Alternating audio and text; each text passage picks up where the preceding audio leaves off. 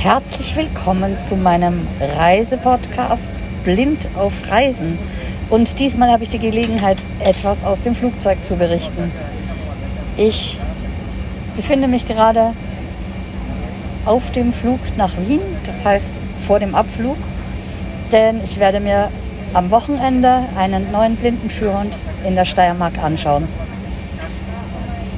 Die alte Annie kommt natürlich mit, weil die muss sich ja auch mit dem neuen Hund verstehen. Und dann werde ich noch ein paar Tage in Wien bleiben.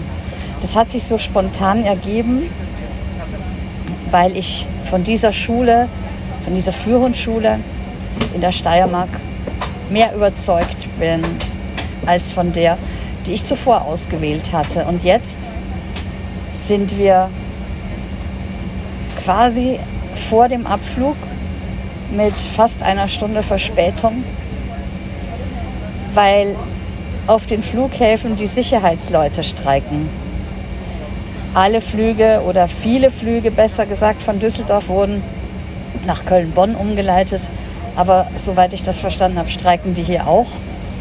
Ja, und deshalb dauert das hier ein bisschen und ich dachte, ich erzähle euch was davon faszinierend finde ich diesmal, dass ich am Montag gebucht habe, also vor vier Tagen, und am Dienstag schon von der Austrian Airlines die Bestätigung für die Anmeldung meines Blindenführhundes bekommen habe. Bei der Aegean Airlines funktioniert das auch immer sehr gut, aber jetzt bei Eurowings ist das normalerweise wirklich eine Katastrophe, weil es dann immer sechs Wochen Arbeits, äh, Bearbeitungszeit gibt aber es hat mir auch schon jemand erzählt, dass das jetzt bei Eurowings auch besser läuft.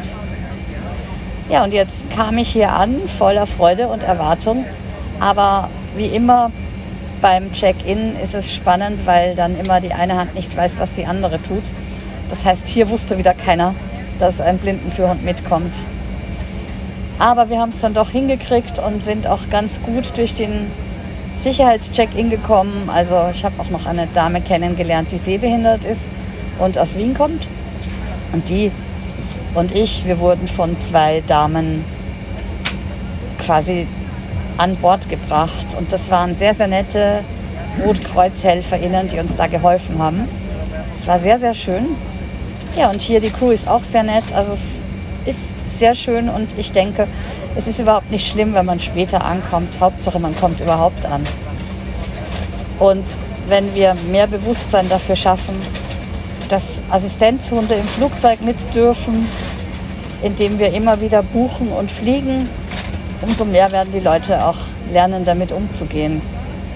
Ich erlebe allerdings jedes Mal, wenn ich an den, Flughof, an den Flughäfen stehe beim Check-in, dass es für jeden, der da am Schalter steht, immer neu ist. Also es wundert mich eigentlich sehr, weil es gibt ja doch ein paar Assistenzhunde mehr in Deutschland als meinen eigenen.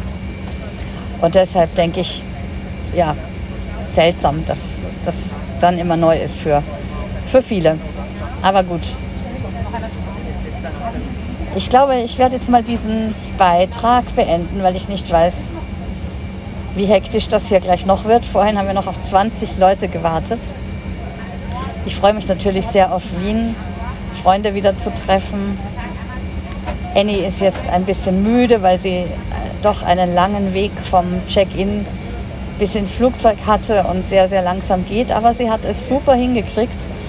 Ich muss ihr zwischendurch beim Aufstehen helfen, aber sie hat trotzdem noch Spaß und läuft gut mit. Und ich bin gespannt, was sie zu ihrem neuen Kollegen sagt, der da, den sie sich morgen angucken darf. Ja, und Mehr werde ich dann in den nächsten Tagen vermutlich berichten. Für heute sage ich auf Wiederhören und hoffe, ihr empfehlt mich weiter. Mich und meinen Reisepodcast.